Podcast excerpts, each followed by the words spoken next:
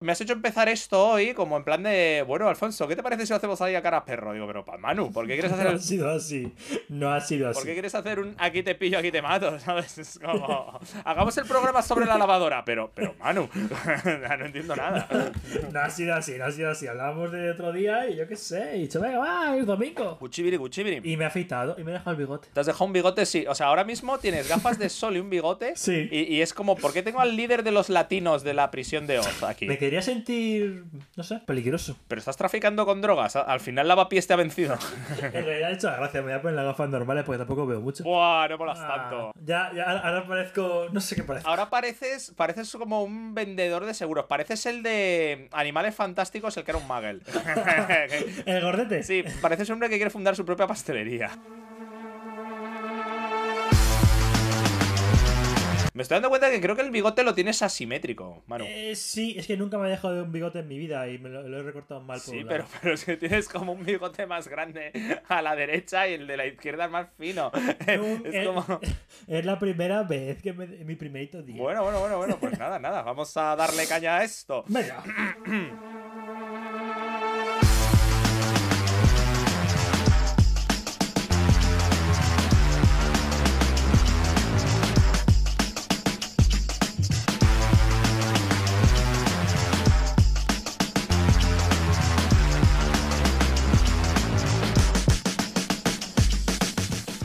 buenas, Manu. Bienvenido al programa 8 de Cuéntame de qué va, ¿cómo estás? Muy bien, Alfonso, ¿qué tal estás tú? ¿Estás nervioso por nuestro programa de hoy? No, no, no, la verdad es que tengo ganas, aunque lo he tenido que preparar un poco a matacaballo, porque ha sido como, oh, Dios mío, Manu, no me lo esperaba tan repentino todo. Nunca sabes conmigo qué va a pasar. Sí, no, la verdad es que lo del bigote ha sido una sorpresa. Es que es, que es, muy, es muy turbio, tío, para verte. O sea, no sé, voy a cerrar los ojos y voy a dejarme llevar. Bueno, pues ¿qué me traes hoy? Una novela. Una... ¿e- e- ¿Es whisky o vino? No, no, es simplemente pino, sí. Eh, te traigo novela, una novela de ficción. vale. En mi línea de lo que he traído. ¿Tú qué traes? Muy bien, muy bien. Pues yo hoy te traigo una cosa extraña. Te traigo, en teoría es una película, pero más bien es una película con sus remakes. Tin, tin, tin, tin, O tin. sea, una saga de películas. Bueno, no tanto, me voy a centrar más en la original, pero es que, claro, es inevitable hablar de las otras y luego verás por qué. Moneda. Tengo la moneda de dos libras. ¿Qué quieres? ¿Reina Isabel II o barco de la primera? Yo Isabel, ni me preguntes, venga. Siempre quieres a Isabel, venga, va. Voy a tirar la moneda. Barco, empiezo yo. ¿Por qué las tiramos? Si realmente siempre empiezas tú. Sí, pero bueno, ¿yo qué quieres? Maru, o sea, pide siempre Isabel, Isabel te odia, no quiere... Y bueno, y ahora con el bigote no se te va a acercar en la vida. Hay, hay episodios de. Bueno, ahora a lo mejor podrías meter ficha que el, el duque de Edimburgo ha muerto. la reina vuelve a estar buscando un consorte. claro que a no ser que te hicieras mormón, tú ya no podrías. Venga. Pues bueno, te traigo una película que es uno de los grandes clásicos del género western de todos los tiempos. La película es del director Howard Hans y es Río Bravo de 1959.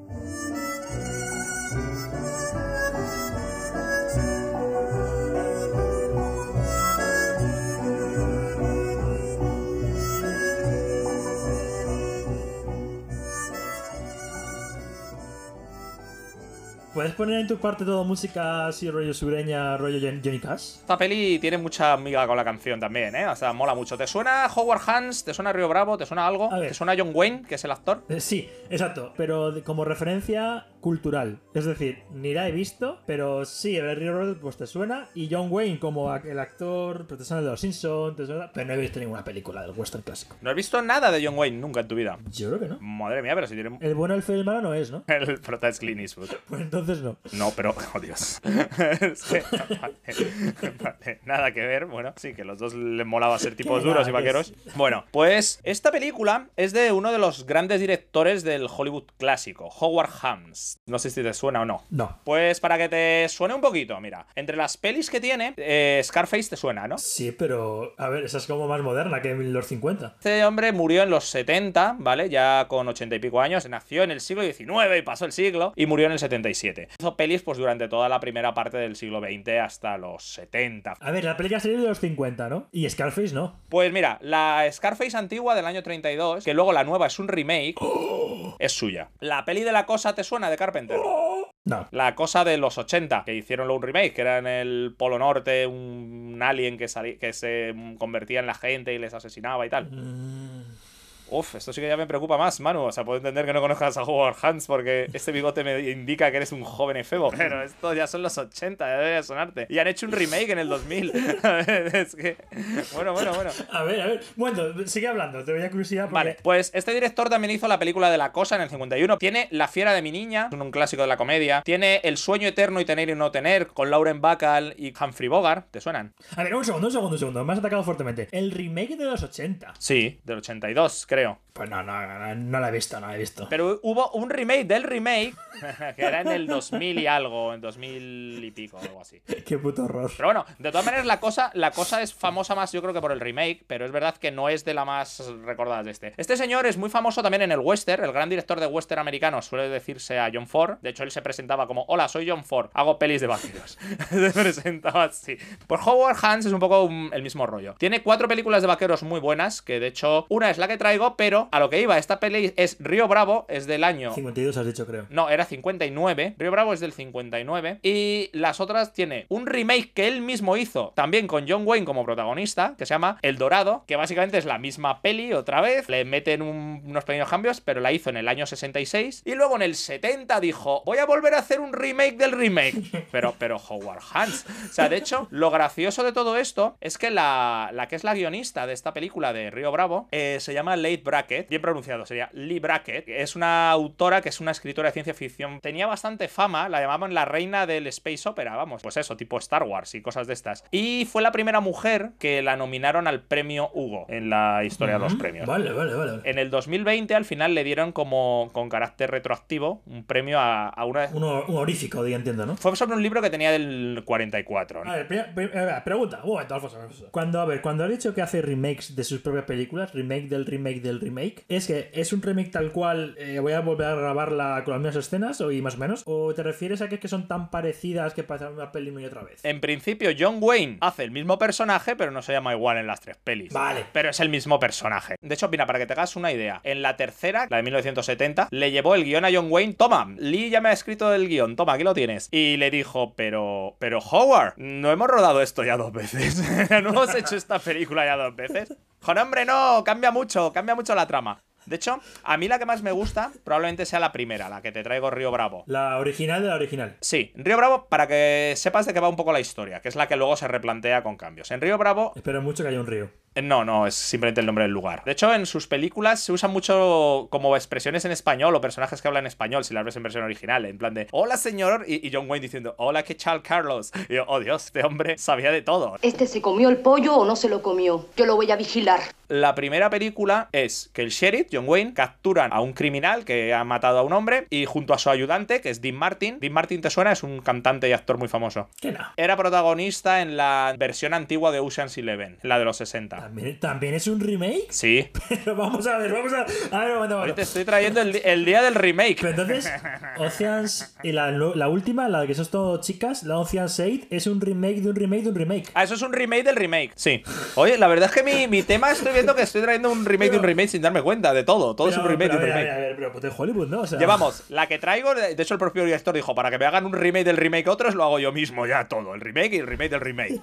La cosa, lo, pues se lo hizo Carpenter y luego pues, un estudio sin ningún tipo de, de emoción que dijo, podemos sacar más dinero con la cosa. Y Ocean's Eleven igual, la, la de los 60 era con Frank Sinatra, este sí te sonará, espero. Sí, pero es que, bueno, a ver, a ver. Porque llevas un look muy de su época ahora mismo. Entonces, eso. Frank Sinatra y Dean Martin eran pues un poco George Clooney y Brad Pitt. Vale. Lo que pasa es que la versión antigua era más coge el dinero y sal corriendo. Y la de Brad Pitt y estos no, como es más moderna, es como vamos a hacer un intrincado plan mientras suena música. Tam, ta, ta, tam, tam, tam. Y la última, pues fue como hay que aprovechar esta ola de neofeminismo. Vamos a, vamos a hacer otro remake, corred. Entonces, ahí está la, la tema. Puta Hollywood, eh, no sé. No, vale, vale, vale. Muy bien. Luego se quejan de los chinos que copian todo. Es como, bueno, vosotros copiáis a vosotros mismos. Sí, sí, no. Y bueno, y harán remakes para chinos también, yo qué sé. Pero en fin. Una una pregunta. Cuando has dicho, cuando has dicho que eran muy parecidos, que eran el mismo personaje, es un poco como ver Doctor Strange de Marvel, que es como Iron Man otra vez. Lo mismo, escena por escena. Solo que con la diferencia de que esto sería Iron Man otra O vez. sea, directamente. Solo que en vez de llamarse Iron Man se llamaría Steelman, por ejemplo. Y la gente de la época iba al cine contenta de lo que quería o. Sí, pero si tú, tío, tú vas al cine y ves a John Wayne y ya para qué quieres más cosas. Es que es John Wayne. O sea, no puedes, no puedes tener más, es John Wayne. Vale, vale, vale. Total. La peli va de lo siguiente. John Wayne es el sheriff. Tiene un ayudante que ha caído en el alcoholismo, pero es Dean Martin, que es un tío molón. Entonces, la peli, el tío está como superando la adicción al alcohol también, y mola. Tiene a un viejecito que trabaja con él en la cárcel y básicamente pone la- el puntito cómico y ponen a un joven en plan de, ¡Ey! Soy joven pero súper guay también y súper chulo. Y mm, hola John Wayne, te hago contrapartida para captar también a- a- al público joven. Vale, vale, vale, vale. Entonces la, la trama va de que los cuatro tienen que resistir en la cárcel con el preso que tienen ahí, con el prisionero, mientras los de la banda están intentando rescatarle. Y ellos tienen que aguantar ahí hasta que vengan el juez del estado y tal. Y el juez que es como el juez. Yo soy. No, hombre, llega para que lo puedan juzgar y tal, pero durante esos días ellos tienen que custodiarle y no dejar pasar. Lo rayante es que esto también tiene otro remake del tío que le hizo un remake con la cosa, John Carpenter, en los 70 que se llamaba Asalto a la comisaría del Distrito 13, que era lo mismo, era una comisaría y mientras las bandas Es atacaban que ellos... eso, eso sí la he visto. ¿Esa sí la has visto? Eso sí la... ¡Ay! Sí, ¿Qué me dices? sí, verdad. ¡Ay! ¡Ay! Sí, sí, entonces, de hecho, te iba a decir que cuando estaba a punto de decirte, ah, sí, he visto la película. Eh, cuando me has contado el argumento, pero me he esperado y me alegro de haber esperado. O sea, que yo he visto un remake, no he visto el original. ¿Has visto el cuarto remake de esta historia? Joder, qué. ¿Y asalto al tren de las 15? ¿De las 3 y cuarto? Eh, no, eso no tiene nada que ver, creo. No la he visto esa. Bueno, es un western, vale, vale, sí. Bueno, lo curioso de esta película, estaba Howard Hans y hay otra película que imagino que sí te sonará, también es un clásico del oeste, que es la de Solo ante el peligro. Títulos me suenan todos, de verdad, ¿eh? Todos los títulos me suenan, pero no la he visto. Vale. Pero sí. Pues mira, Solo ante el peligro es una película de 1952. En ella, Gary Cooper, que es el prota, es el sheriff de un sitio. Como John Wayne en esta. A ver, vamos a empezar a hacer analogías. Sí, lo que pasa es que en aquella película la trama iba de que un forajido iba a ir al pueblo a matarle al sheriff. Y el sheriff empezaba a pedir ayuda a los vecinos, en plan de, yo estoy solo, necesito que me ayudéis, tal. Y la gente como que le daba la espalda, era como, eres muy majo y te queremos, pero es que, claro, lo que pasa es que Howard Hans vio esta película y dijo, ¿cómo? John Wayne, mira, ¿qué hace un sheriff pidiendo ayuda? Esto es, esto, esto, esto, esto, esto es intolerable. Un sheriff tiene que ser un tío guay que, que de hecho la rechace. Este, esto, esto es una mierda. Hagamos nosotros esta versión, pero molando. Tú molas como sheriff. Y además, en la película de Solo ante el peligro, los críticos quisieron ver como una crítica al macartismo, ¿no? A la caza del enemigo comunista en América. Que Claro, porque estamos en los 50, vale, y está Claro. Vale, ok. y en la peli, esto de que le dejan solo, le venden sus amigos y tal, dijeron, no, no, y además en nuestra versión que no haya ambigüedades macartistas. No, no, no, no, no, no. Vamos a hacer que John Wayne, que eres tú, de hecho, cuando le vengan a ayudar, se ponga el chulito. No necesito tanta ayuda. Pues porque eres John Wayne. Pues porque soy americano. Claro, y bueno, y que John Wayne, la verdad es que juega con ventaja en todas. Pero no, no, no es justo lo que me estás diciendo, porque tiene, tiene tres amigos en la peli. Pero digamos que los acepta a regañadientes.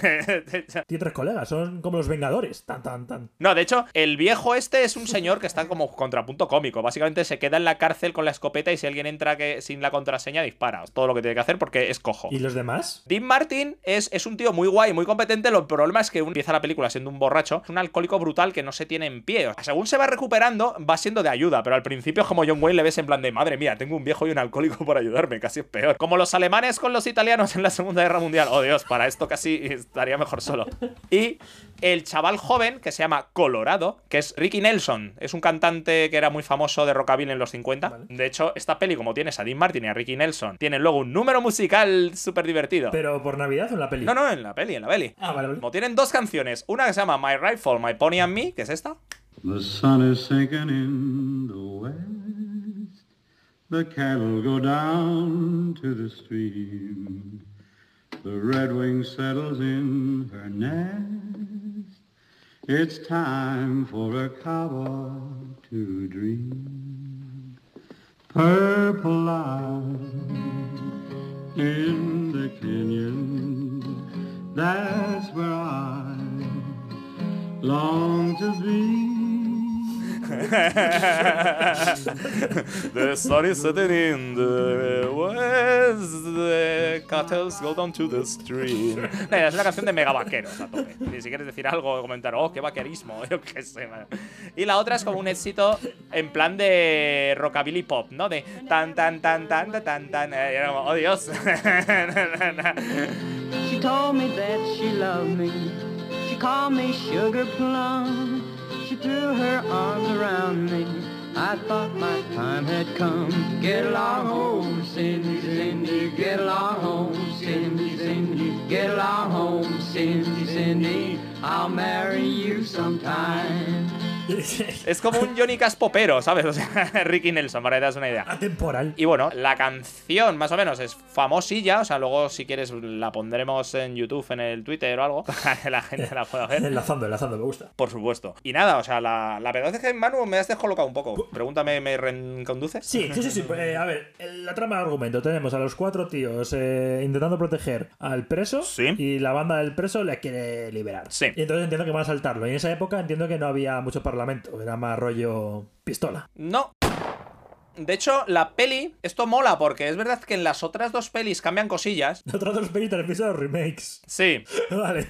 Por ejemplo, en la segunda, todo esto empieza. En la primera empieza a, a- a- cholón. O sea, el, el ayudante de John Wayne, Dean Martin, ya es un borracho. Pues en la otra, cambian de actor. Ya no es Dean Martin. Ya no tenemos canciones porque han cambiado a los dos que le ayudan, que son cantantes. Pero en su lugar tenemos a Robert Mitchum. ¿Te suena Robert Mitchum? Mucho también, tío. pero- Robert no sé, Mitchum sí. es el de La Noche del Cazador, el sacerdote este con hate y love en, lo- en las manos. En la imagen esa icónica de amor y odio ahí, que era como una peli de terror en los 50, 60, que es muy clásica. Y te suena el Cabo del Miedo de De Niro, de abogado, tal. Joder, Manu, es que esto ya Ah, es. pero eso no, eso no, sí, sí, eso, eso es de, de abogados. No, bueno, no es de abogados, es Robert De Niro el que sale De Niro con el cuerpo tatuado. ¿Qué tatuado? Porque todo aquí colgado, pero deja de buscar ahí, deja de buscar con ese bigotillo exacerbado, monstruo, no sabes, tío, pero que estás pensando en los 80, tan, tan, tan, tan, tan, ya, ya está. Es que, es que no te puedo decir ni el remake de referencia, porque te voy a decir, pues Robert Mitchum hizo el original, porque la de los 80 de De Niro es un remake, pues Robert Mitchum era el personaje de De Niro en los 50. Y es como, pero es que no te sabes el remake, o sea, es que no puedo ya, estoy atado de pies y Te voy a decir una cosa. Te voy a decir una cosa. Una persona que no ha visto todas estas películas remakeadas es ya me perdido en remakes. O sea, yo no sé. Dame cosas del 2000 para adelante. Vale, vale, vale. No, mira, mira, mira, mira, mira. A ver. En la peli del Dorado, básicamente son los cuatro mismos personajes. Espera, contexto para los millennials como yo. El Dorado es el remake número uno. Sí, el del 66. Bien hecho, Manu. Bien. Total. El personaje de John Wayne hace el mismo personaje, solo que en vez de ser él el sheriff, aquí el sheriff es el que era el ayudante. Es como lo mismo, el personaje es igual, solo que en vez de ser sheriff dice, bueno, yo te vengo a echar un cable ahora, de fuera, ¿no? Soy como un... Venga, va, sí, sí, como. Sí, sí, me gusta. Como venga, que no, que, que parezca que no es la misma película, aunque es la misma película, ¿vale? Entonces, el personaje que hacía Dean Martin, aquí lo hace. eh, es como la Liga de la Justicia de Zack Snyder y la Liga de la Justicia de no Zack Snyder. No, porque es el mismo director.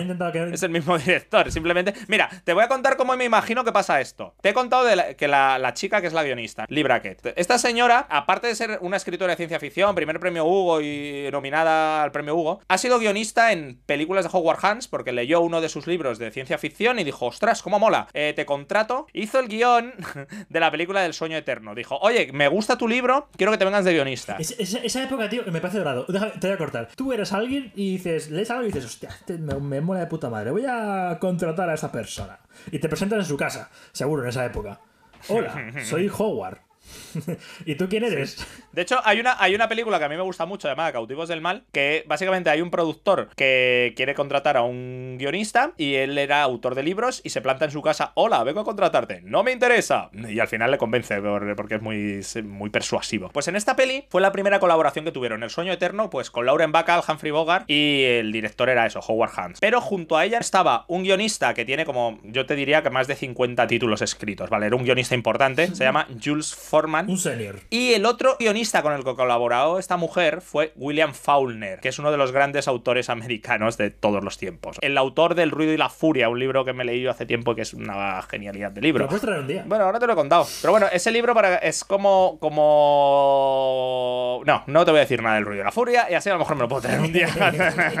Ahí sorpresivamente. Vale, pero un momento, un momento. Me estás diciendo que Hollywood en su momento tenía. O sea, lo que me queda de todo esto es que en su momento los guionistas eran escritores de verdad. Sí, esta mujer, de hecho, pues ya te digo, era, era conocida como la reina del soft opera. Sí, sí, pero hoy en día eso no. Los guiones de hoy en día son truñaco. O sea, no, Bueno, no te creas, creo- porque sabes, esta señora murió en el 78 de cáncer, pero el último guion que escribió fue para George Lucas, el del Imperio contraataca.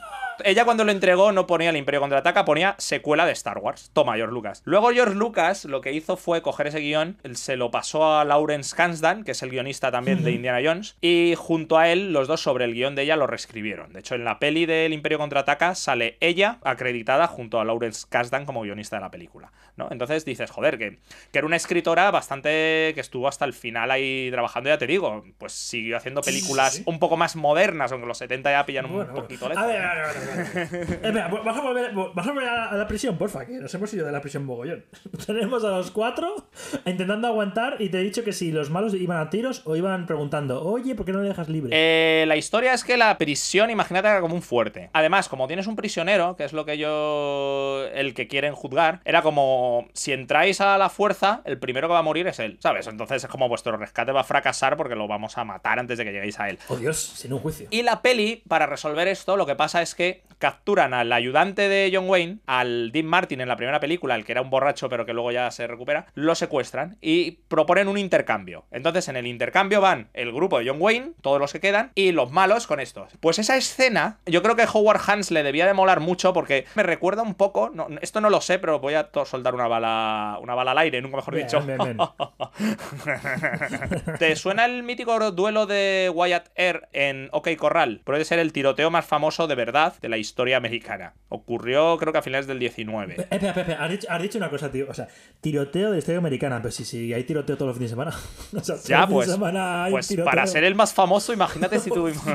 Dios, qué puta locura. No, es que la figura de Wyatt Earp es como la época de las leyendas del oeste americano, ¿no? De los personajes tipo Buffalo Bill y toda esta gente. Wyatt Earp es uno de los más famosos. Fue un, un señor que acabó, pues eso, era un pistolero y acabó siendo sheriff en un pueblo. Y cuando empezó Hollywood a hacer películas, le pidió asesoramiento de cómo eran las cosas, cómo iba tal, porque él había sido, vamos, una leyenda viva del oeste. El oeste, a ver, el oeste, eh, a ver, si me explico lo que tengo en la cabeza. Menos presenta una historia de 1800. No, no es posible que estuviera vivo, ¿no? Para cuando las pelis. Sí. Manu, el oeste pasa en el siglo XIX, en 1800. Pero 1800 poco. 1868, 1870, 1890. El cine empezó en 1890, en 1900. Entonces, si eres Earp y, y has hecho leyenda ya y tienes 50 años en, a finales del esto, pues sigues hasta 1940, estás vivo y asesoras a la gente que hace pelis. Vale, vale, vale. ¡Oh, Dios mío! Ahora dices, ¡oh, Dios! Yo pensé que el oeste ocurría en la Europa medieval. No, Dios, ¿qué está pasando aquí? No, pero de verdad que pensaba que el oeste era más 1800, pero yo rollo 1808, no más. O sea, Hombre, claro, tam- 1810. también, pero es verdad que en ese siglo las cosas tampoco evolucionaron tan locura. No es lo mismo como era América en el 1832, por ejemplo. Por ejemplo, espera, por ejemplo, esta fecha, el 8 de octubre de 1932, por ejemplo, el 8 de octubre. No, hombre, no, pero tú piensas que cosas de las películas del oeste se pueden, pueden pasar en 1830, 1840. El salto de esos 50 años hasta el final del siglo es- empezó a haber más ferrocarriles, llegaban más tecnologías, algunas ciudades cambiaron. El tiempo pasa para todos.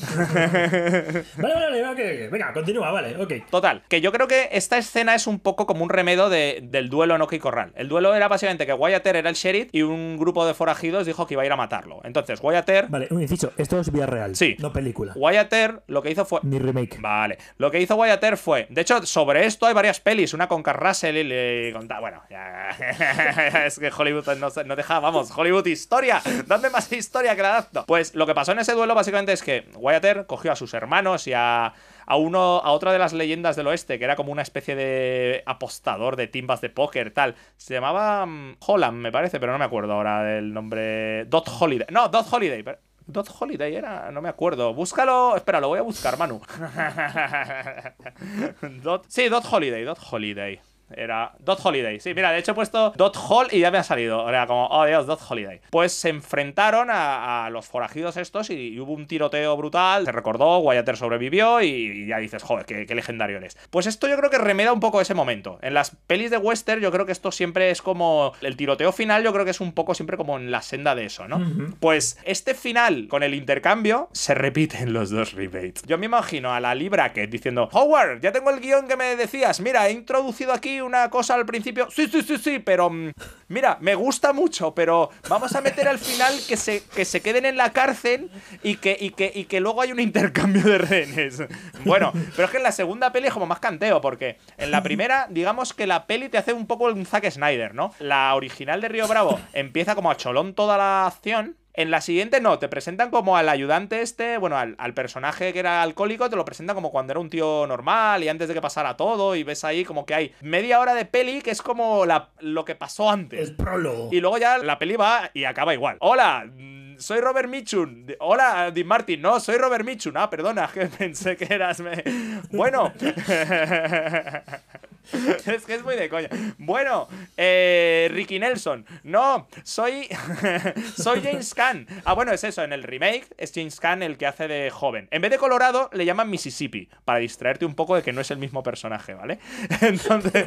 Pero es un poco. O sea, que James Caan, ah, James Caan te suena, pa- eh, Manu. Eh, no, es James Caan es no- el, el padrino, ¿lo has visto? Sí, el padrino.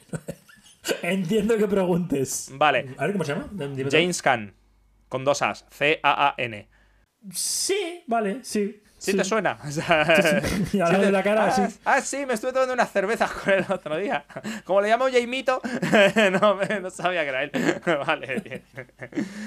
¿Qué le pasa a este señor? ¿Qué le pasa a este señor? ¿Qué No, bueno, que, que sale en la segunda peli haciendo de Mississippi. En vez de Colorado, en vez de un cantante, pues tienes en la segunda peli a este. Pero a mí el, el personaje que me mola es como el, el personaje del, del señor mayor, que es el, el- el alivio cómico, ¿no? Porque en la primera lo hace Walter Brennan, que es un. Es el, es el típico señor mayor que en todas las pelis de western le ves haciendo como de viejo ahí desarrapado, en plan de ¡Ey! ¿Qué tal? Tomémonos otro trago de whisky. Le ves como el típico señor majete, ¿no? Que dices, bueno, qué majete. Pero luego va cambiando de actor, pero es como un cambio de estos tipo los amigos de Thor en, en las pelis de Marvel, ¿no? Que, que yo dije, ah, no, que lo han cambiado, porque en la segunda es un actor totalmente distinto, se llama Arthur Honeycutt, y hoy cuando la estaba volviendo a ver, digo, coño, que no era el mismo actor. De hecho, lo han puesto como un tío, un viejo más pirado. Va tocando una corneta en la segunda peli, digo, Dios mío, como ya no era bastante que fuera cojo, ahora, ahora encima, encima es un poco disfuncional. Pero en la tercera peli, El tercer remake. tiene una cara como de loco total y absoluta. O sea, lo interpreta otro actor distinto, Jack Elan, que era como un actor que siempre salía haciendo de Gaster y aquí se ha dejado como lo contrario que has hecho tú, que te has afeitado y te has dejado bigote. Sí. Pues este lo que ha hecho es dejarse la barbaca y sale como mega, hola, ja, ja, ja, ja, estoy loco. He's right. Got another barrel left. Get in there. ¿Qué ibas a decir, Manu? Eh, yo qué sé, no me acuerdo ya. Sigue. Bueno, quería señalar una cosa también en estas pelis que me parece cuanto menos que es curiosa. Bueno, esto es algo común al cine de este director. Estos son western, que supone que son historias de tipos duros. De hecho, la, la intención con la primera película es debemos de hacer una historia en la que el sheriff sea un tipo duro de verdad, ¿verdad, John? Sí, claro que sí. Y como la vamos a repetir un par de veces, te vas a acostumbrar muy bien al papel. Pero ¿qué dices, Howard? Pero en el cine de Howard Hans, como que los personajes femeninos, aunque sean western, o aunque sea el, el género que sea, porque ha hecho de todo, suelen tener las mujeres del cine de Howard Hans, se las dice que son como mujeres hankianas, pero que tienen unos rasgos de carácter muy distintivo. Definidos. Igual, iguales son. Son como mujeres Lo siento, es que me ha encantado. Las mujeres son, como. Son como. Esta cosa mitológica. Mujeres. Ya, Es lo, es lo que pasa cuando te cortan la frase a la mitad, porque la mujer iba a ser el sujeto. Iba a decir que son mujeres fuertes, pero como me has cortado antes de poder decir el adjetivo, pues me ha- bueno, pues nada. Bueno, empezar, perdona. Venga, vale, las mujeres kafkianas estas. No, qué kafkianas. Manu me dices, ya me dices. ¿Cómo se llame? Vale, en el cine de Howard Hans, todas las mujeres vienen a ser como uno más de la panda de los tíos. No es como en otras pelis que solo están ahí para, oh, soy el objeto sexual por el que se pelega el protagonista, o, oh, mira, soy, necesito que me salvéis, o yo qué sé. La imagen arquetípica de esto sería Lauren Bacall, que es una actriz que era como la contrapartida de, eh, de Humphrey Bogart en las películas de, de Tener y no tener y El sueño eterno. Era alguien de diálogos rápidos en estas películas, en la de Río Bravo, eh, la chica que aparece es Angie Dickinson, y en todas las escenas que sale con John Wayne, ves que ella siempre es como la que lleva en los diálogos la voz cantante. Que siempre John Wayne se queda como apocado, en plan de, oye, déjame. Tiene momentos muy graciosos, pero porque cuando llega esta muchacha al pueblo, está en una timba de póker, y el John Wayne la acusa de hacer trampas, se va a la habitación con ella y le dice, eh, devuélvame el dinero. Y dice, uy, ¿por qué no me cachea? Tal, para Y el John Wayne se empieza como a ofender de, pero bueno, pero usted es una fresca y una tal. Y de repente llega él, el chico joven, ¿no? El que luego se une con él a Colorado, Mississippi. Colorado barra Mississippi, muy bien, Manu. Llega y le dice, creo que alguien en la mesa está haciendo trampas, tal. Y ella le echa una mirada de, ah, sí, sí, venga, vamos a verlo. Y cuando va, es claro, pillan que era otro que hacía trampas y llega John Wayne y dice, no pretenderá que me disculpe, ¿no? Pero es que me encanta que luego en esta peli hay otra escena en la que ella pide perdón, un poco por, perdóneme. Y digo, pero ¿cómo que perdóneme? Te ha acusado falsamente un agente de la autoridad, ¿sabes? Que tú te has puesto a vacilarle un poco, vale, pero que se aguante, ¿sabes? De hecho, en la escena me hace gracia que hay un rasgo que yo creo que es distintivo de John Wayne en todas sus películas. Y es que siempre levanta una pierna. Siempre levanta una pata. Yo creo que eh, eh, el de arte de las películas le dicen, necesito que pongas aquí una silla, un taburete, una caja, a- a- un chino, algo en lo que, John Wayne pueda, la pierna. pueda poner la pierna levantada, ¿sabes? Es un poco pues como un rasgo de, hola, guapa, eh, para seducir levanta la pata y la pone ahí, así como, hola. ¿A ti te, gustaría hacer eso hoy en día? Sí, no sé, yo creo que a ti también, Pero- viendo el look que te has puesto tan de la época. Pero sí es raro, ¿no? O sea, no sé, imagínate llegar a un bar, ¿no? No sé. Y levantar una pierna y, y decir, quiero una cerveza. Es un poco raro, ¿no? Quiero una cerveza, pero lo dices con la pata en alto. Hombre, la puedes poner en un taburete, no quedaría tan raro. En la parte de entre medias del taburete, ¿no? De apoyar los pies, a lo mejor. Pero, pero John Wayne, ¿dónde la pondría? ¿Arriba del todo o en la parte intermedia? Hombre, si es un taburete tan alto, yo creo que John Wayne no tiene la flexibilidad. Quizá tenga las ganas y el impulso, pero no la flexibilidad, así que lo pondría a medio camino. Pero en una silla más o menos normal, yo creo que lo pondría en la silla. Para John Wayne eso era, era como en los 90 el tío que se sentaba con el respaldo de frente, ¿sabes? Al revés, en la silla para ser guay. Ah, sí, sí, bueno, el banco, ¿no? En plan de, uh, me pongo arriba del banco. Yo creo que en la época debía de ser el, el subir la pata en algo, debía de ser como ese signo de ¡Ey, soy guay! Sigo molando. John ya tiene 60 años. Ay, es muy gracioso en estas pelis que en la primera. A pesar de que la muchacha tendrá veintipocos y, John Wayne ya tendrá sus cincuenta y tantos, eh, el interés amoroso de es John Wayne, ¿no? John Wayne es el que hace el romance de. No, no, podrías decir, El Colorado. ¿Lo hará Ricky Nelson o lo hará Dean Martin? No, es John Wayne. Ahí toma. En la segunda también. ¿Y cuántos años tiene, cuántos años tiene ya ahí John Wayne en la segunda? Pues no lo Ah, ojo. sé, hombre, pero añádele que, que han pasado casi 10 años, ¿no? Delante. Bueno, no. Vale, son los 60. No Tendrá, y, y sigue como, hola, guapa, tal. Y yo, pero, pero, ¿qué está pasando? Y es que ya en la tercera, yo creo que hasta Howard Hans dijo, John, yo creo que hay que limitarse ya. O sea, esto ya no es normal, ¿sabes? De hecho, hay un momento como que una muchacha se. eh, cuando acampan en el exterior, eh, el papel de los otros dos, del joven y del ayudante guay, digamos que aquí yo creo que los han fusionado. Y ahora, en vez de haber uno más joven y otro tal, hay dos que son jóvenes, hay dos personajes que son jóvenes, pero que también están más o menos a la par, ¿no? Uno, irónicamente, es hijo Del director. no, no, no, de Robert Mitchum. Ah, del actor ah, de la segundo remake, pues en el tercer remake su papel lo hace su hijo, ¿sabes? Es como, pero, pero Howard Hans, lo tuyo es nepotismo. O sea, lo hace Christopher Mitchum, ¿sabes? En plan de, oh Dios. Se hereda, se hereda, o sea, en Hollywood se heredaban remakes. o sea, sí, en plan de, y dejo a mi hijo los remakes de estas películas. De hecho, el nombre, el nombre absurdo lo lleva el otro personaje. Digamos que estos dos son como de la misma edad, los dos personajes, ¿no? Son jovenzuelos ahí que van con John Wayne y John Wayne está como un poco mentor, un poco al Obi-Wan en esta peli. Por eso ya no se lleva el a la chica. Pero la- el que se la lleva le llaman Frenchy. Y digo, bueno, si es que aquí ya le da como un toque en plan de Colorado, Mississippi, Frenchy. Y pues es Frenchy el que se liga a la chica. Pero la chica, John Wayne, en una escena, duerme con él simplemente porque hacía frío. Y cuando John Wayne se despierta, la ve y dice, ¿pero qué haces aquí? Y dice, ay, perdóneme, me había puesto aquí porque hace frío y usted parece un hombre confortable. y ves que John Wayne pone cara de, ¿confortable? Pero, pero, pero, ¿confortable?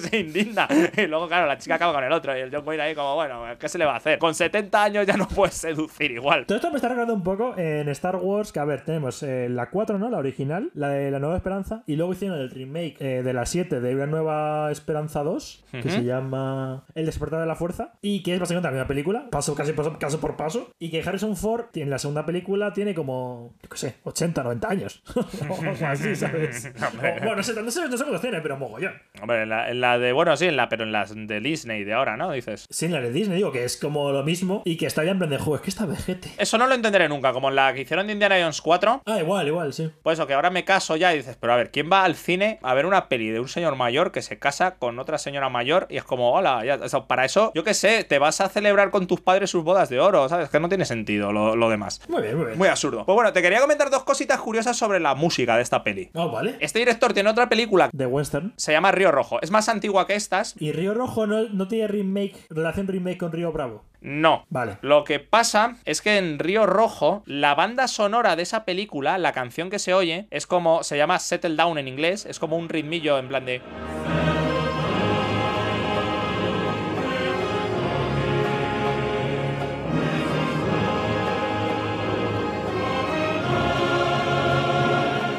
Pues la canción que puse antes de My Right for My Pony and Me, el compositor de la banda sonora de aquella película y de esta, aunque hayan pasado 10 años, es el mismo. Howard Hans se le ve que, cuando está a gusto con la gente le, la vuelve a llamar. Se llama Dimitri Tionkin y dijo: Mira, pues ya que tenemos a Tim Martin, vamos a coger esa melodía y que se la cante él y el Ricky Nelson y vamos a hacer la escena esta mítica y famosa. Le metemos luego una canción de Ricky Nelson para que el chaval venda su disco también en la misma escena. es, como, es como yo con el Twitter, el compositor este dice: Vamos a echar un cable aquí a todos, todos somos familia. Y la otra canción que se incluye en esta película, seguro que si la oyes dirás: Esto me suena a Tarantino, me suena a Kill Bill. Pero es una canción que es española, se llama El Degüello.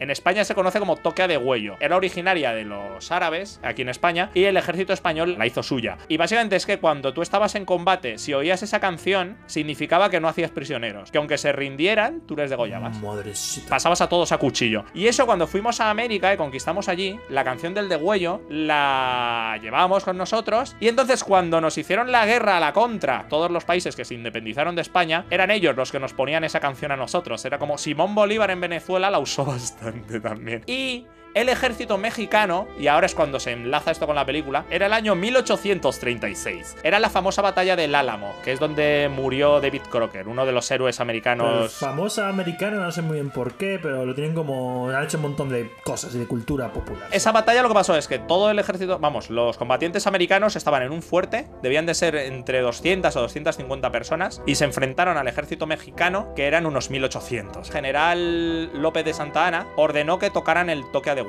Entonces, durante todos los días de asedio, estuvieron oyendo la canción esta, que era como en plan de que sabían que en cuanto tomaran el fuerte, que aunque se rindieran iban a morir. Entonces, en la película de Río Bravo me encanta que el malo va a la taberna que está al lado de la prisión, que están los otros vigilando con el prisionero, y a los músicos les ordena tocar la canción de Degüello. Uh. Y están los otros aguantando ahí, mientras están oyendo esto. El, el personaje de Colorado se lo dice a John Wayne. Están tocando Degüello y le cuento un poco la historia. Para que sepas tú como espectador. Y me mola porque el personaje que es alcohólico en ese momento estaba como todo el rato como con temblores por, por la falta de alcohol, ¿no? Porque estaba intentando volverse otra vez a poner sobrio. Mm. Y cuando dice, deja las ventanas abiertas, me gusta que entre esta música, porque en ese momento era como que se tranquilizaba al oír de huello, ¿sabes? en vez de acojonar, que dejaba de temblar y, y cogía la, la taza de café. Me, me calma esta canción, algo así. Veías a John Wayne en plan de, oh, veo que está volviendo a ser el de antes. Era como, Dios mío, qué épicos sois todos, cómo moláis. John Wayne, sube la pata en ese taburete ahora mismo. Oh, oh, oh, Dios.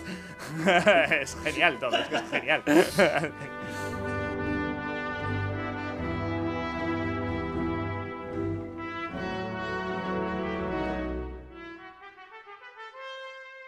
Vale, vale, vale. vale. Oye, me, me mola mucho, ¿eh? Río Bravo es una de las películas que más me gustan. Tarantino siempre la menciona como una de sus tres películas favoritas. ¿Cuáles son otras dos? Ya por curiosidad. Eh, ahora mismo no lo, no lo recuerdo. Pero creo que Tarantino dijo que él cuando empezaba a salir con una chica le ponía Río Bravo. Y si le gustaba ya empezaba como a decir, ah, bien, vale, la cosa puede ir bien. Qué flipado. Río Bravo como mesura de ¿te gusta? ¿No? ¿Te gusta Río Bravo? No podemos congeniar. La verdad es que de las tres, a mí es la que más me mola. O sea, yo si alguien no ha visto ninguna, como es tu caso, te diría, mírate Río Bravo, que te lo vas a pasar guay. Y luego ya si te quedas con ganas de más, a ver, verte las otras dos realmente, sabiendo lo que pasa y todo, dices, joder, es que Howard Hans, qué, qué huevos tienes. De hecho, la tercera peli me parece ya la más cantosa. La, la- bueno, la segunda es El Dorado, la tercera es Río Lobo. En Río Lobo es que empieza como John Wayne es, aquí es un coronel de, un yankee, vamos, de- del norte de Estados Unidos, y se enfrenta, los, los que van a ser luego sus amigos, estos que le ayudan, son del otro bando. Entonces la peli empieza con una escena que es que los del sur tienen que secuestrar un tren y robar el oro que contiene. Es un atraco a un tren. Y la peli, dices, joder, como mola, ¿no? Y de, repente yo la estaba viendo y me sentía como cuando fui al cine a ver Abierto hasta el amanecer pensando que iba a ver una peli de vampiros y digo, joder, llevo 40 minutos y, esto es una peli de, es una peli familiar. pues aquí era igual, digo, joder, yo, yo me, me estaba creyendo que me iba a ver otro remake de Río Bravo y de repente estoy viendo una peli de la guerra de independencia en la que atracan un tren, ¿qué está pasando? Y luego ya la peli de repente siguen pasando cosas, llaman a John Wayne de es usted un hombre muy confortable, John Wayne se cabrea porque no tiene un taburete cerca para subir el pie y demás. Y claro, cuando parece que la peli ya, ya llevas como dos cuartas partes de película, de repente, vamos, rápido, cojámosle y metámonos en la prisión. ¿Pero cómo? ¿Pero, pero, pero qué ha pasado aquí? Y de repente, oh Dios, han secuestrado a, a Tatson, oh Dios mío, eh, hagamos un intercambio, tengo una idea, tengo una idea. Pero ¿crees que saldrá bien? Si ya ha salido bien dos veces, ¿por qué no va a salir bien tres? y era como, es que me imagino a la, a la guionista en plan de, toma Howard, he hecho una peli, la guerra civil y mira, y al final tiene el rollito de que luego va al pueblo y tal. Vale, me parece muy bien, pero añadamos una escena en la prisión y un rescate, por favor, pero, pero, pero, pero, No Howard. falta. pero Howard, bueno, da igual, total. Voy a, yo voy a seguir escribiendo ciencia ficción, tú verás. Físicamente era el mismo setup. Sería buenísimo. En plan de, oh, estoy en Río Bravo. No, aquí se llama, ahora se llama Dorado. Pero si la misma, esa casa es la misma. No, lo que sí que es verdad que visualmente a mí me, me canta que son de épocas distintas. La de Río Bravo la veo como la que está más como el Hollywood clásico, ¿no? Que se ve que está más hecho en un estudio, ¿no? Más controlado todo y cual. Mm, El Dorado ya tiene un aspecto más cercano a las pelis de los 70 y Río Lobo se nota más. Me recuerda más a la foto de tele. No es mala foto, pero tiene un estilo diferente. Las escenas del desierto era una de Dios mío, parece que estoy viendo bonanzas. Ha cambiado la, la manera de trabajar. A mí es algo que me, me gusta menos en esos años, pero bueno, luego ya volvería a los 80 y los 90 a hacer un Y estilo no, diferente. No había CGI en esa época, ¿no? No, en estas no creo que haya CGI. A lo mejor en la última, como ya era mayor John Wayne, puede que, que fuera un doble, ¿no? El que subía la pierna. En plan de, no puedo doblarme más, oh Dios. Ah, bueno, en la peli, es verdad que en el dorado hay una cosa que me hace gracia. Yo creo que Howard Hans dijo, hombre, pues como ya sabéis de qué va a ir la trama, ¿no? Porque ya lo habéis vivido, voy a subir la dificultad. Les pone como un impedimento a los protas, ¿no? A John Wayne, una de las chicas de estas que hablamos, de las de tal, le mete un tiro al principio de la peli por motivos que el que vea la peli entenderá, que eso le provocaba al el resto de la película como parálisis en la mano derecha y en la parte derecha del cuerpo. Se le entumecía a veces porque tenía la bala ahí alojada y era como, oh mierda, no, ah, en este momento no. El alcohólico seguía siendo alcohólico porque dices, ya, ¿cómo le vas a hacer más? Y el, el que era el chico joven era Mississippi, Colorado era el puto amo porque era Ricky Nelson y encima cantaba y disparaba guay. Pues este al principio de la peli no sabe disparar, usa cuchillo. Y John Wayne le compra una pistola de escopetón de, venga, como tienes una puntería infernal, entonces como, joder, ahora John Wayne tiene parálisis, el otro sigue siendo un borracho y Mississippi no sabía disparar en esa época en la peli. Bueno, ¿qué- pero ¿qué has estado haciendo, muchacho? Y encima estaba, o sea, cuando le- se encuentra con John Wayne venía de, de- de- de hacer una misión de venganza, que habían matado a su amigo y se había vengado. Pero con un cuchillo, ¿sabes? Tirando el cuchillo. Digo, pero ¿cómo? ¿Cómo, Mississippi? ¿Cómo? James Caan, ¿cómo lo has hecho? Es imposible. Ay, ay. Madre una mía. pregunta. En la, en la época lo decían abiertamente, en plan rollo. Nueva película de este señor. Ahora con más dificultades. Lo mismo, pero más. O No, simplemente te ponían el cartel y a John Wayne y dices, pues voy a ver a John Wayne, ¿sabes? O sea, es que, pues, pues, ¿por qué no? O sea, es que mm, era como, ¿en qué puedo invertir mejor el tiempo que en ver a John Wayne? En pocas cosas, pues voy a ver a John Wayne. Ha habido hay un actor. Es como un Will Smith de esa época. no se parece en nada. porque- ¿Por qué Will Smith? O sea, porque Will Smith tampoco es que haya hecho demasiado. Porque no, pero Will Smith. A lo mejor John Wayne también era rapero antes de ser actor, no lo sé. No, pero es el, yo creo que es el actor con más carisma que yo he conocido en mi vida. Si buscas carisma diccionario, pues sale Will Smith. O menos salía, no sé, no sé ya. No es un tema de actuación o no, es un tema de eso, de que te cae bien. A nadie le cae mal Will Smith. ¿Cuál- Sí, no, eso es verdad. Yo creo que los guiones en los 90, el protagonista se daba por entendido que iba a ser un actor blanco o Will Smith, ¿sabes? si no especificaba negro, se entendía que era o blanco o Will Smith. Esa carisma llegaba a tener. Y última pregunta. Hmm. ¿Podemos hacer mi parte? Porque llevamos mogollón con esto. Ah, te iba, te iba a decir que por más que me gustase hablar de estas pelis, que yo creo que hay que cambiar ya, ¿no? Venga, lo despachamos en 15 minutillos. no, hombre, no, a ver, ¿qué es lo que me has traído? Te traigo una novela. ¿Una novela? Sí, una novela. A ver, te cuento un primer introducción antes de nada, ¿vale? Tú eh, la última vez trajiste a Arthur C. Clarke. Sir. Es verdad, perdón. Sir Arthur C. Clarke. Y yo hoy te he traído eh, la novela ganadora del Arthur C. Clarke del 2001, de hace 20 años. ¿Y cuál era? La estación de la calle perdido, de China Mieville.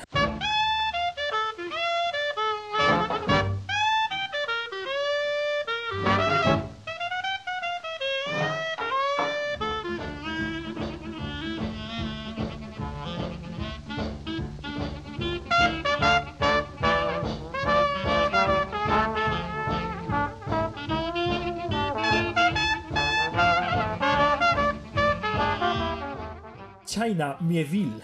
O Mieville.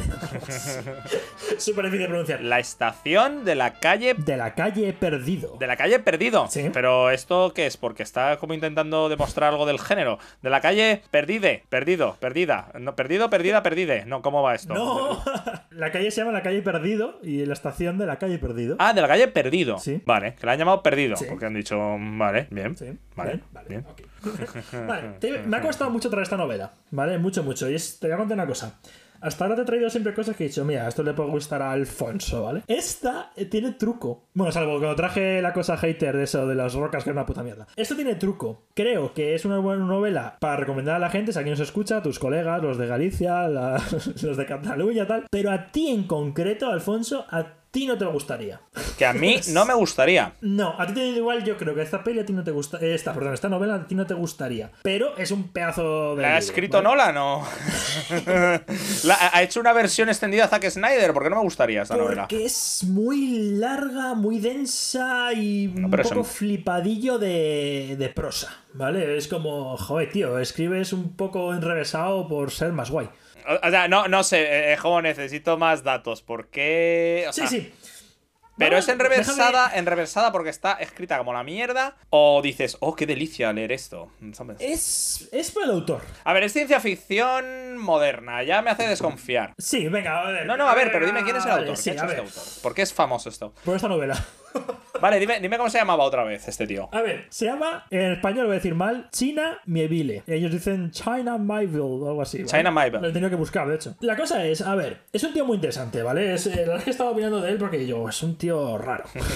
la las cosas como son. Se llama como un país. Eso va a empezar, eso va a empezar. De hecho, lo- eh, para prepararme esta parte, he buscado, digo, ¿pero se llama como el país o, o es que es un seudónimo? Y no, es su nombre, ¿vale? Hay una. Por internet hay una, una encuesta, no una encuesta, no, una interview, una. Una entrevista. Eso, gracias, una entrevista. Y casi la primera pregunta, menos mal, era en plan de un poco, oye, ¿por qué te llamas China? o sea, y el tío en plan de, bueno, es que mis padres eran unos hippies y, y querían ponerme algo así que les gustase. Y decidí coger el diccionario y dijeron, pues China, ¿por qué no? Y se llama el hombre China. Pero es un nombre, ¿vale? No es un seudónimo. A ver, yo quiero decir, la hija de Gwyneth Paltrow, que la comentamos el- en el especial de Marvel, bueno, no, a la hija no, a Gwyneth Paltrow, eh, pues, la puso Apple, ¿sabes? O sea, manzana o por qué, no sé. O sea, a, a que venimos de dos pelis en las que uno se llamaba Colorado, luego el mismo personaje se llamaba Mississippi y luego otro se llamaba Frenchy, aunque bueno, es verdad que esos eran apodos. Pues eso es un apodo, claro, no, es que esto no es un apodo, es que esto es un nombre, ¿vale? Plan, Hola, me llamo China. Eh, ¿Qué dices? Es un, tío muy, es un tío muy peculiar, ¿vale? Si tú coges la foto de. Vamos a poner la foto en Instagram, ¿vale? Cuando saquemos este, este podcast. Tú ves la foto, no se te ocurre que el tío sea escritor de novelas de ficción. De hecho, tú dices, hostia, es un tío duro. Yo no voy a vivir con esta intriga, mientras hablas voy a buscarlo. China... Mie... A ver. Mieville. Mieville, ¿no? Mieville, sí. Mie- como, como Neville, pero con sí, meme. pero con M. Pues venga. Vale, aquí está. Hostias, pero este tío, te- me- o sea, este tío podría estar en- eh, participando en artes marciales mixtas o algo, en MMA, pero que Sí, sí, sí, sí. Ese tío dices, hostia, tú, ¿y ¿a qué te dedicas? Tío. Y, y esto es una buena pregunta, porque resulta- Hostia, pero que está mazado. Yo no jodería con este tío, ¿eh? O sea, además tiene cara loco, tío. O sea, qué tío más. tiene cara loco, tiene cara loco. Eso, eso, eso. Pero si tiene más piercings en la oreja. Sí. ¿Qué, qué- qué se está pasando, tío? Pero qué tío más chungo. Y ¿no? el tío es, es doctor en, en Derecho Internacional. El derecho, el derecho que le dan sus puños. Joder. No, o sea, quiero decir, eh, el, Es que, el es que tío eh, cuenta- estoy viendo una foto y no soy gay, pero hasta aquí me estaba llegando como su, su, su irresistible magnetismo animal. O sea, es que qué puto, qué puto loco, tío. Puto. Y, y- y es, o sea, es un doctor en, eh, ya te digo, en Derecho Internacional. En la entrevista cuenta, bueno, eso que a su padre no lo conoció, que pues él lo vio cuatro veces, y que ellos eran pobres, ¿no? La madre era, eran muy pobres. Y él siempre ha tenido una educación a base de becas. Rollo, el tío pues había sido un fuera de serie y ha estudiado en la que no es Oxford. Cambridge. Esa debe ser. Cambridge, que viene con el puente. ¿A qué se dedica? Es escritor, novelista, es, es académico, es, es politólogo, es antropólogo. Es guionista, también. Howard Hans dijo: He leído tu novela, he viajado en el tiempo para contratarte. Y también es político, porque el tío resulta que fundó un partido político, se ha presentado a elecciones eh, de Inglaterra. O sea, entonces es un tío que dices, hostia, que, que tío farruco. Y aparte entiendo que hace un montón de pesas. O sea, o sea, un cuerpo así no se mantiene solo. Y esa, y esa cara de mm, aparte de mi camino. Buah, tío, pero este tiene una cara que podría sobre. que te dice como que podría sobrevivir en cualquier prisión del mundo, casi, ¿eh? Sí. Sí, sí, sí, tal cual, tal cual. O sea, eh, la cara es, ponme una prisión mexicana, que voy a sobrevivir, o camboyana, sobrevivo y... ¿Qué me coño sobrevivir? el- Va a ser el puto amo del sitio Sí, en nada. sí. De hecho, tiene que molar ir a una clase porque el tío es doctorado, ¿no? Entonces, mola, tiene que molar ir a una clase de este tío, ¿no? De, de, del internacional, ¿no? O sea, porque es. eh, no sé, como que da respeto. Bueno, y este tío, pues también es escritor. Es que me recuerda, por si alguien no ha visto las fotos que pondremos de él, sí. eh, eh, me recuerda un poco, yo qué sé, mm, a Lincoln Barrow de Prison Break, ¿sabes? en la cara. Solo que este tío es más guapo. Es brutal, eh. joder, Dios mío.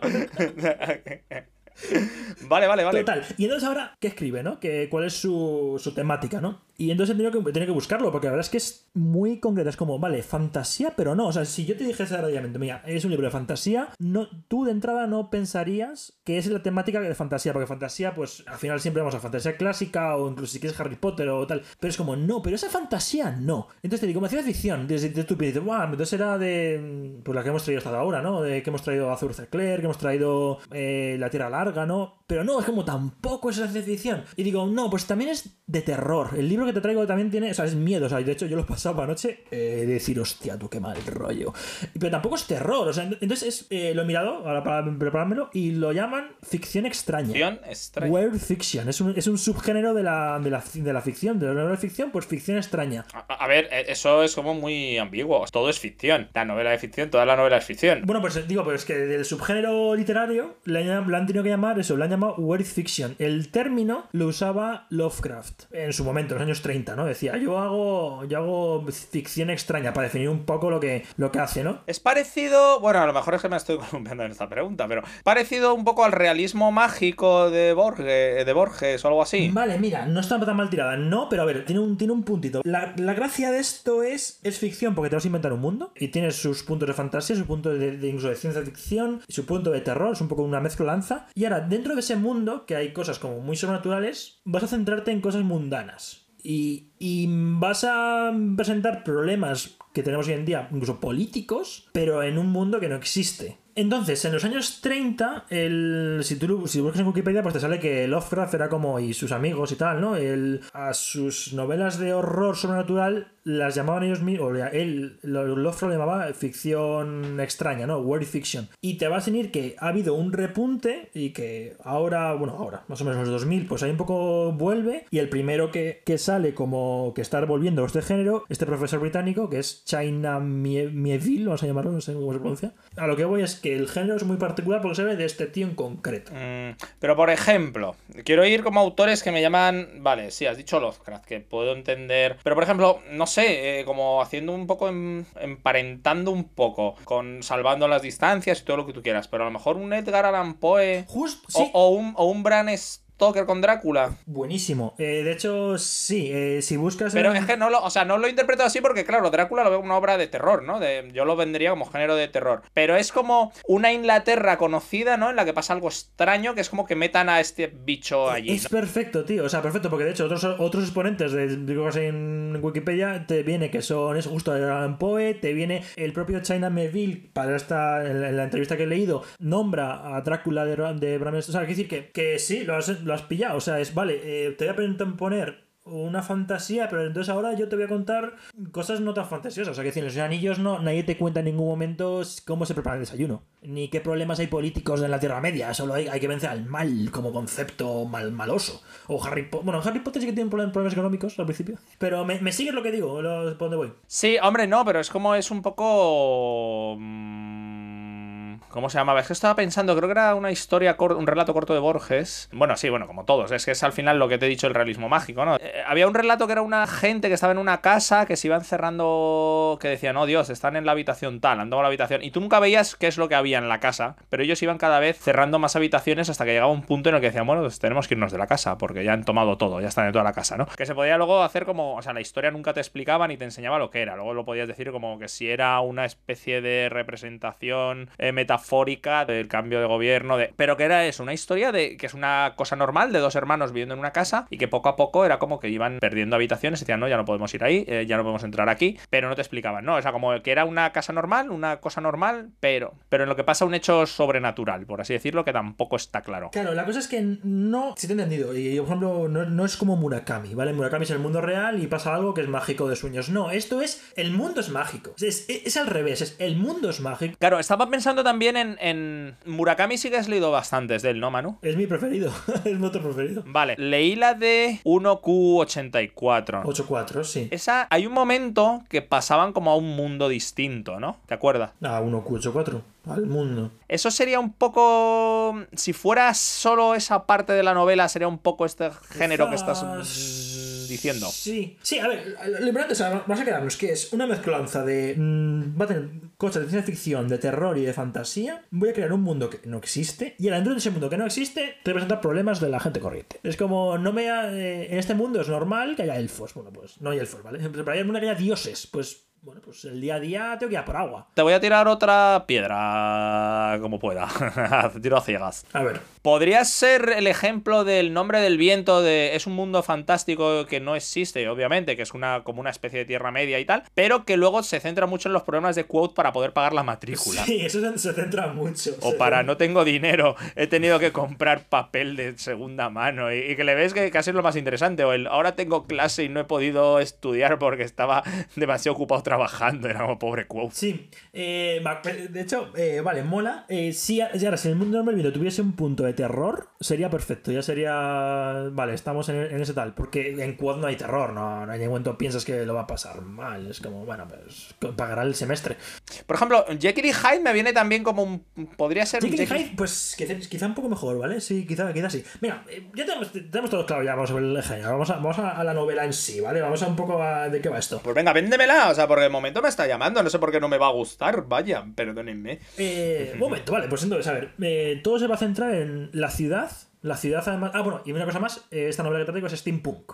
Es todo muy steampunk. Es un Londres victoriano de gases y mecas. De eso, rollo. Bueno, steampunk, la definición de steampunk. ¿vale? Es una novela en ese, en ese ámbito tal, ¿vale? Vale. Entonces, en vez de Londres, se llama Nueva Cobru- Cobruzón.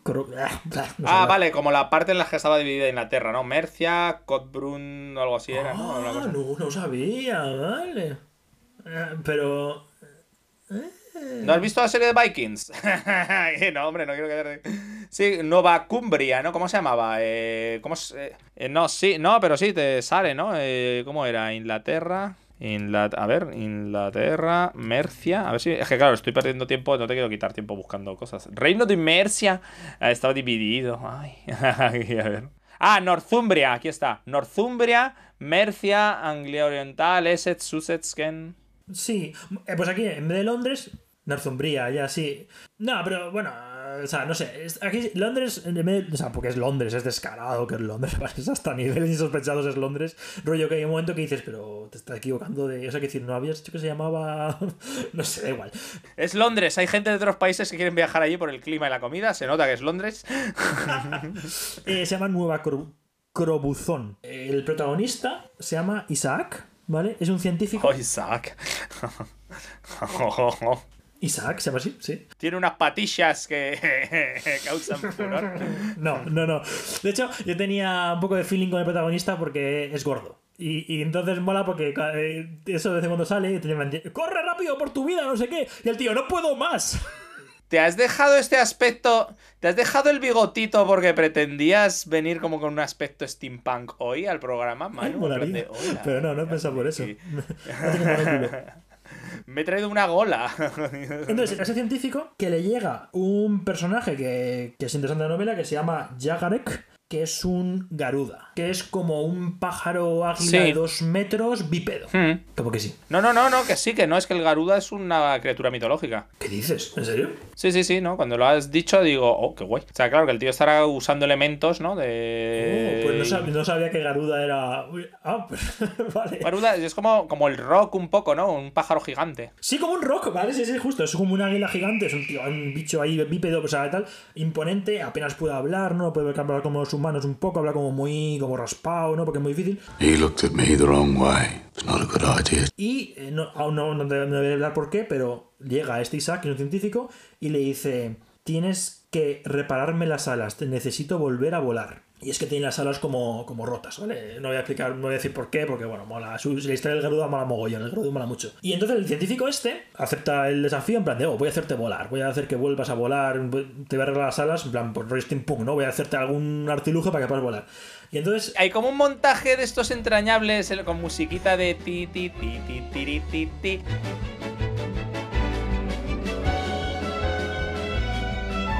Y que, que se les ve a ellos haciendo cosas juntos y haciendo pruebas y, y de repente una escena que los dos se ríen así hacia atrás. así como entrañable. No. No, no hay ninguna escena de eso. El, el tono, el tono de la novela todo es muy oscurete. ¿Sabes? Es como. Es una ciudad que, que la vida no vale nada, es como un western. El tono siempre es como. "Ugh, eh, voy a sobrevivir comiendo esto. Y delante tienes el plato típico de comida inglesa. Anguilas. tienes la puta anguila esta. Tienes La una. mierda esa. Tienes la Jelly Hill esta de, oh Dios, voy a sobrevivir comiendo esto, me da igual. Oh, no, no, no puedo, prefiero cortarme una mano y comérmela. Más o menos, más o menos. Y, y entonces el tío eh, lo que empieza a hacer es a recopilar pájaros y cosas que vuelen, ¿vale? Estamos en un mundo que no solo hay pájaros, también hay bichos que vuelan, aquí hay dragoncitos, cosas así. Y él eh, necesita un montón de bichos, animales que vuelen para fijarse y ver, oh, ¿cómo, ¿cómo es posible que vuele? Tal, y hacer como sus cálculos científicos, ¿no? Como observar cómo hacer unas alas. Madre mía, es como una versión retorcida de Ícaro esto. Es que va, es que se- y la cosa se empieza a complicarse, ¿vale? Eh, aparece un personaje que hay mucha droga en la, en la novela, eh, por todos lados, ¿vale? Es como muy Londres, barrio bajo todo el rato, como todo barrio bajero, ¿no? Como... y mm, habla con su traficante y le dice eso, en plan, necesito pájaros, tal. Y hay una escena en la que consiguen de una instalación del gobierno un bicho, un Caterpie. Caterpie. Un Caterpie. Explicamos que es un Pokémon que parece un gusano, muy bien. Pues, sí, una larva, una larva. Una larva. sí, entonces. Eh, no me acuerdo muy bien por qué, pero acaba en el pack de cosas que le empieza a dar, como le empieza a dar como a suministrar de pájaros y animales y para hacerle putadas para ver si pueden volar, pueden conseguir volar. Y esta larva va a ser clave en toda la novela. Voy a hacer aquí un parón y voy a presentar otro personaje principal que es la novia de Isaac, que es muy muy interesante. Y es que una cosa que me gustó, de las cosas que más me gustó de la novela, es en ciencia ficción y en fantasía, muchas veces los, los bichos no humanos, o sea, los humanoides, siempre son iguales, siempre son elfos. O eh, y si son, o son humanos como muy parecidos a humanos, es como fisiológicamente como que hay poca imaginación, ¿vale? Y sí que siento que tú vas a Star Trek y es como están los humanos con, con la frente dura. O vas a Star Wars y en Star Wars son todo también humanos, pero verdes o azules. A ver, Star Trek es básicamente porque no tenemos presupuesto para hacer cosas raras. Y Star Wars es porque básicamente primero pues tenían la tecnología que tenían y luego no, pues tenían la imaginación de George Lucas, así que tampoco... Vale, por lo que sea, pero que, que a lo que voy es que muchas veces, o si estoy leyendo, leyendo fantasía, los elfos y los enanos están una y otra vez, o los trasgos, y, y siempre son los mismos bichos. Y aquí el tío mola porque la novia es una Kepri, que era una diosa egipcia, un dios, no egipcio, ¿vale? Y este lo escribe como, como un escarabajo, son bípedos, pero lo que voy y lo interesante es que fisiológicamente se ha currado una raza que no es para nada humana, son insectos. Y entonces eh, mola que te cuenta, pues vas, vas averiguando cosas de una raza que no existe, obviamente, no es de la vida real, pero vas, vas averiguando cosas de cómo comen, cómo se alimentan con los humanos, cómo se comunican, no es, no es trivial. Tienes antenitas y tienen que ir haciendo como el ojo de signo con las antenitas. Eh, la saliva es, como una cosa muy interesante, la saliva esos bichos, porque se puede usar para hacer arte, tienen- ven el mundo diferente a nosotros. Entonces, fisiológicamente han creado como razas que no son humanos azules, no, ni humanos altos. Pero este, el protagonista, el Isaac, es un humano. El- Isaac es humano, es, un- es un negro gordo. Pero la novia es como un Su escarabajo. novia es una Kepri. Esto- Vale. entonces, mola. Sí, pues mola mucho. Pero es posible las relaciones humanos-Kepri. Sí, mola mucho porque te he dicho que hay un tema de que coges y coges problemas mundanos en un mundo no mundano. Y entonces hay un tema de que la gente cuando van por la calle es como. "Uy, Mira estos dos, en plan de, oh, le da, en plan, uh, está con una Kepri, oh, y las Kepri me han- Cuando.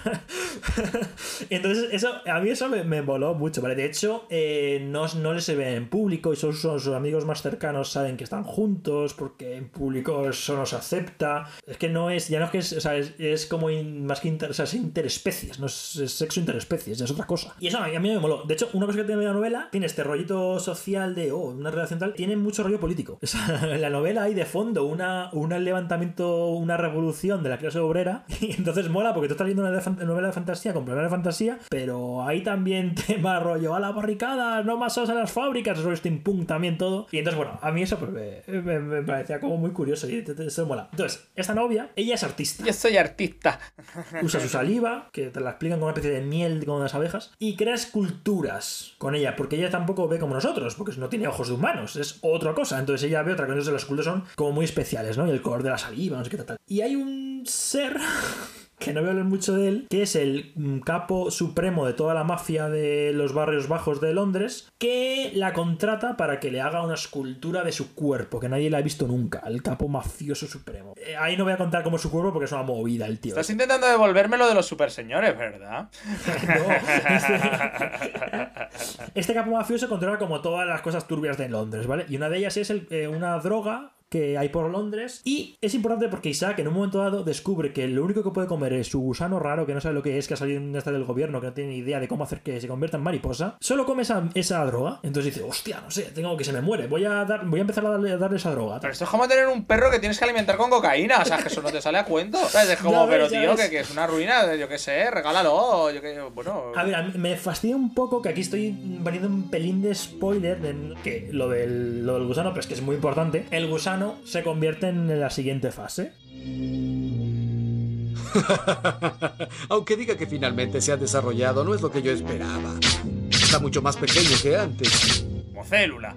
Absorbe un androide y se convierte. Sí, se convierte en el bicho más letal y más de terror y de miedo que yo he leído en mi vida. O sea, yo lo he pasado mal. Eh, se escapa, obviamente. Y bueno, se monta la de Dios es Cristo. O sea, es, es el bicho más mortífero, letal a todos los niveles. Es imparable, es como una especie de alien, ¿no? Y entonces empieza, empieza a comerse a Londres. ¿no? Por la noche, en plan, de hecho, la novela se vuelve de miedo de repente en un momento dado. Van por la noche y de pronto se oye, y, y cómo van desapareciendo gente y cada vez es más y más agresivo y llega un punto que el gobierno de Londres de, de este Londres fantástico quiere poner las cartas de asunto en plan de joder tío se nos está, o sea, ¿qué está pasando? o sea no, no entiendo pasando pero es que es muy jodido porque es que no es que se come la gente es que se come la gente y se come su alma es muy bestia ¿vale? y no solo eso y es que Eso ya es ansia, tío. O sea, de verdad. es ansia, es ansia. Y no solo eso, es que el bicho este, que es un. te lo describe como una especie de dragón polilla que es inmatable, porque la gente que se enfrenta a él no, no tiene nada que hacer contra ese bicho, ¿vale? Pero esto es como Mothra, como, como el rival de Godzilla. Es. es- sí, es un rival imparable.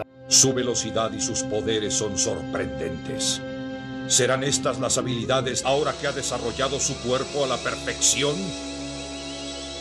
Lo hace también el, autor que te lo va dando como. para que te hagas una idea de lo, imparable que es. Que mola un montón en la escena, que voy a hacer después, pero bueno, es una escena como para demostrarte lo poderoso que es. Va el gobierno de Londres y va a contactar, que tiene la capacidad, ¿no? En una cosa bajo unas circunstancias muy concretas, con los demonios. Van a contactar con un portavoz del infierno. Entonces van ahí, todo esa parafernalia mola mogollón ese capítulo. Y, y el portavoz del infierno, en plan, le hacen un trato para que les ayude. El portador del infierno. El portapalabra, ¿no? El porta portavoz. Soy el sí. portavoz del infierno. Está bien dicho, sí. Soy el portavoz del infierno. Pam, pam, pam, pam, pam, pam, pam. La gente se imagina que mi trabajo es súper molón porque el nombre es muy sonoro, pero luego es puro papeleo y tecnicismos. Tan, tan, tan, Pues tan, tan. va el tío este y dice, bueno, ¿de qué estamos hablando? Y entonces le describe la polilla esta y dice, ¿qué dices? No, no, no, no, no, no, el infierno no entrará porque tienen miedo. O sea, los demonios tienen miedo a ese ser. Es como, no, no, no, no. Eh, cierra la puerta en plan de, no, no, no, eh, os jodéis y cuando moréis todos ya, ya vamos y os conquistamos, pero como está por encima. O sea, es un depredador incluso de los demonios, ¿vale? O sea, es como muy jodido, ¿vale? Y, y entonces ahí la novela se vuelve un poco de, de miedo y de cómo, cómo cazarlo.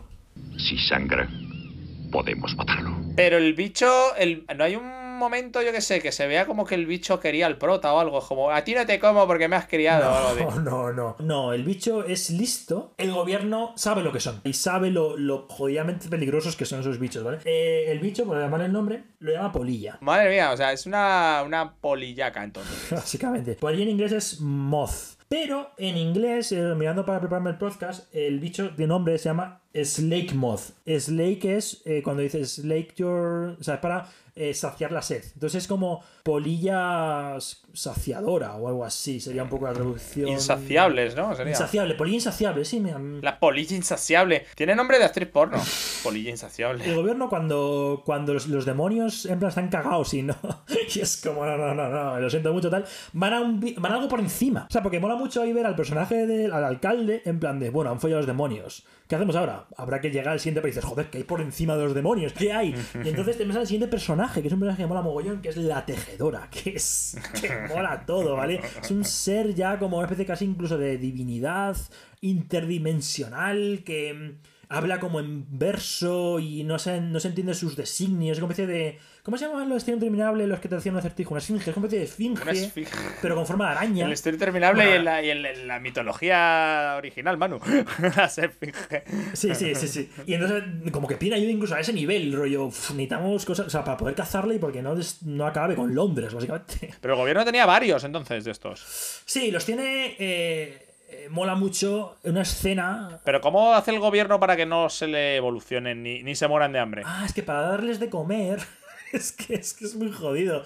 Ellos se alimentan en realidad de, la, de los sueños de las personas. Se alimentan de los sueños. Lo que pasa es que los succiona al ser hasta tal punto que lo deja catatónico. Cuando estos bichos atacan, atacan en un plano diferente al que vemos. No es que, no es que te hagan un corte y sangres, no. Es como que te chupan el cerebro. Ellos, ellos comen cerebros. Bueno, no, comen el pensamiento. Entonces ellos están atraídos por seres civilizados racionales, si no, no les interesa. Kepri, humanos, garudas y tal. Solo comen razas inteligentes, pero demonios les vale también. Claro, claro, los demonios están cagados porque los demonios son especialmente su- suculentos y sabrosos para estos bichos. Vale, y ahora eh, va más allá. Llega un punto que dices, bueno, pero es un ser como un alien. No, es que es listo, es muy inteligente. Es como mega listo, ¿no? Y intenta hacer trampas y no cae. Tiene un par de doctorados y, siempre estudió por becas como el autor. Eh, lo primero que hace el bicho es buscar más como él, porque quiere aparearse. Entonces, eso ya tú estás Y de hace lo que nadie había pensado nunca. Se abre un Tinder.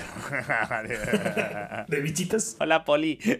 Poli de Estás succionadora. Oh, Dios. Esta vez he contado mucho la trama, o sea, no suelo contar tanto, pero es que quería llegar a- al, al bicho principal porque es que es muy loco. Y luego, cosas que vas a- en la novela mezcla un montón de cosas, incluso, incluso mezcla este rollo steampunk que tiene, que te he contado, que es eso. Pero te genera como el ambiente, por ejemplo, en la descripción de los ataques, hay algo así, a ti te ha hecho que te quedes en Sí, plan de, sí, oh, Dios, sí, qué mal Yo- rollo, tal. Yo lo pasaba mal con el bicho. Y dices, joder, qué puto mal rollo. Hay una escena, la típica escena de peli de miedo para que te presenten la, la especie, eh, te, te va a presentar el gobierno donde tiene a las que tiene presas, ¿no? Las tiene como controladas, que no se escapen porque tienen, les tiene pánico. Y te presenta lo que, la que va a darles de comer y es como, joder, qué bichos. O sea, es como, ¡oh, Dios, eh, sí, dan, dan repelús, ¿no? Yo me lo he leído para noche. Vale, este vale, libro vale, vale. Eh, Sobre el papel tiene buena pinta, Manu. Entonces no entiendo, no entiendo por qué decías. Vale, sí, que tiene, a ver, Vale, has dicho que es un libro muy largo y. es largo, súper largo. Pero ¿qué es lo que le ¿En qué, qué está escrito? ¿En tercera persona? Eh, Eh, novela clásica en el sentido, sí, son, son terceras O personas. sea, una tercera persona normal, ¿no? El Sí, au- el autor, el autor lo ve todo, el autor, el autor ve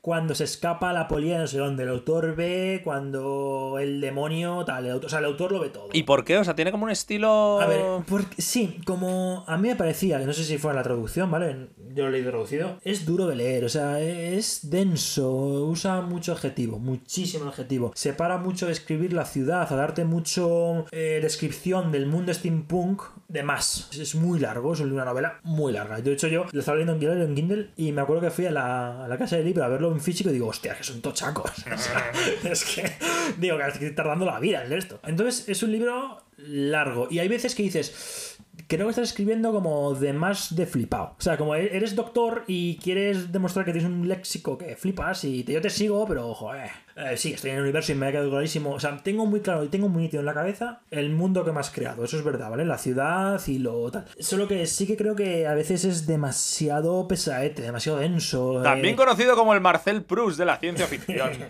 De hecho, yo ahora, a ver, he hecho bastantes spoilers adentro de lo que va la novela y lo he contado aquí rápido, pero es que lo que he contado yo ahora, o sea, el bicho no sale hasta las después de 300 páginas sale el bicho. Tarda 300 páginas en salir. Pero ya es un, es un solo libro. Sí y no. Sí, sí es un libro, madre, ¿vale? No, es un libro. ¿vale? Eh, y, y acaba del todo. Es un autor de fantasía que él dice que él, eh, el mundo que ha creado es mucho más amplio de lo que a ti te muestra en el libro. Es decir, se ha currado un montón de, li- un montón de, de historia, de sociología, de tal, y luego tú en la novela ves un cuadrito así. Y este mundo que ha creado con sus bichos, con sus garudas y sus kepri, y unos también una especie de ranas, como especie de sapos que viven bajo el, bajo el Támesis, dice que ha, que ha establecido un mundo mucho más amplio de lo que tú ves. El libro acaba 100%. Toda la historia que acaba, todos los personajes, tal. ¿Qué pasa? Que dos años después sacó otra historia, no, no, tiene- no comparte ni personajes, ni ciudad, pero comparte mundo. Y luego, más tarde, una tercera. Pero no es una segunda parte una tercera parte. Es otra historia ambientada en este universo en el que hay Kepris, Garudas, humanos y demonios. O sea, que te lo lees y ya lo has acabado. de- Sí, sí, sí, de- lo acabas de acabar. De hecho, yo ahora mismo yo te podría decir que te puedo coger el 2 y te lo puedes leer Este libro me habéis dicho que había ganado el. el Clerk, el Arthur C. El Clarke. Cle- ah, el Claire. El Claire en el 2020. 2001. En el 2001. No, 2001, hace 20 años. ¿Tiene muchos libros publicados? Tiene los tres de este mundo que se llama Baslag. El mundo se llama Baslag, pues se llama eh, Saga de Baslag, porque bueno, porque es saga en este mundo, ¿no? Tiene aparte novelas individuales y la más famosa en realidad, o sea, su novela que le ha dado más nombre se llama La ciudad y la ciudad. La ciudad. Y la ciudad. Que también lo he leído. Está a punto de traerlo, pero yo creo que este a mí me gustó más. Aunque la ciudad ciudad tiene más premios, tal. La ciudad ciudad se ha llevado a cine. Por ejemplo, la BBC le ha hecho una adaptación. La ciudad ciudad le ha hecho teatro. Le ha hecho, o sea, es una novela súper interesante. Que también es unitaria y ya está. Y es la que me le ha dado más, más nombre. Pero a mí me gustó más eh, la, ciudad, la estación de la calle perdido. ¿Y esta novela ha habido planes de adaptarla o de.? ¿Lo he mirado? Eh, no, no he, no he encontrado nada, nada, nada. Porque, a ver, es muy visual. Hombre, es que escribe mogollón. O sea, escribe es muy denso, pero es verdad que en la cabeza te queda muy claro. O sea, es como, joder, me estoy imaginando perfectamente al bicho. De hecho, he metido el nombre del, el nombre del bicho, que recuerdo que se llama Slake Moth. Lo metes en Google y la gente ha hecho un montón de fanart imaginándose cómo es el bicho y son todos muy parecidos. Y eh, porque es como muy representativo, como muy. Se te queda muy la imagen muy grabada, la. A ver, ¿cómo, cómo se era? Slake Slay. Acaba en TH. Es como una especie, ¿no? De, de arpía, pero que es una es polilla. una polilla, ¿no? Estoy ¿no? Viendo. esto describe que las alas trabajan en una frecuencia onírica tal que su presa se queda 100% en una mirada y no puede escapar. Te quedas mirando a, a la- a las alas y jamás vas a poder escapar, incluso aunque seas un ser superior a los humanos, no. Eh, atrapa todo y se te queda mirando mientras te, te come. Te come la mente. La mente como, como concepto de sueños. Y te deja catatónico, básicamente. Luego te cuenta que tiene unos tentaculillos rollo Cthulhu. Cuando come, describe mucho cómo eh, la lengua se, se, se enrosca alrededor de la mente del- de la presa y cómo lo succiona, ¿no? Y, y es muy explícito. Y, y es verdad que dices. Ujú. No sé, estoy viendo ilustraciones de esto, ¿no? Y es como mega chungo. Oye, ¿alguna pregunta más? Porque me gustaría ir cerrando por hoy. Bueno, pues nada, Manu. Yo creo que ya hoy Bueno, hemos sí, traído. pues está, está muy bien. Tú has traído una peli y sus remakes. Yo he traído a, la a una peli del único hombre que hubiera podido parar a la polilla, que es John Wayne. Tal cual. Y lo habría hecho mientras se toma un café y levanta la pata. y luego está la pol- ¿Te imaginas la polilla? Eh, eh, sería como una lucha de esfinges. A lo mejor John Wayne se queda viendo las salas un poco así, pero la polilla se quedaría mirando su pata levantada y no podrían atacar. Se quedarían como los dos ahí como en tablas, ¿no? En plan de, oh Dios. luchando en la mente. Y he traído una novela, La estación de la calle perdido, de China Mieville.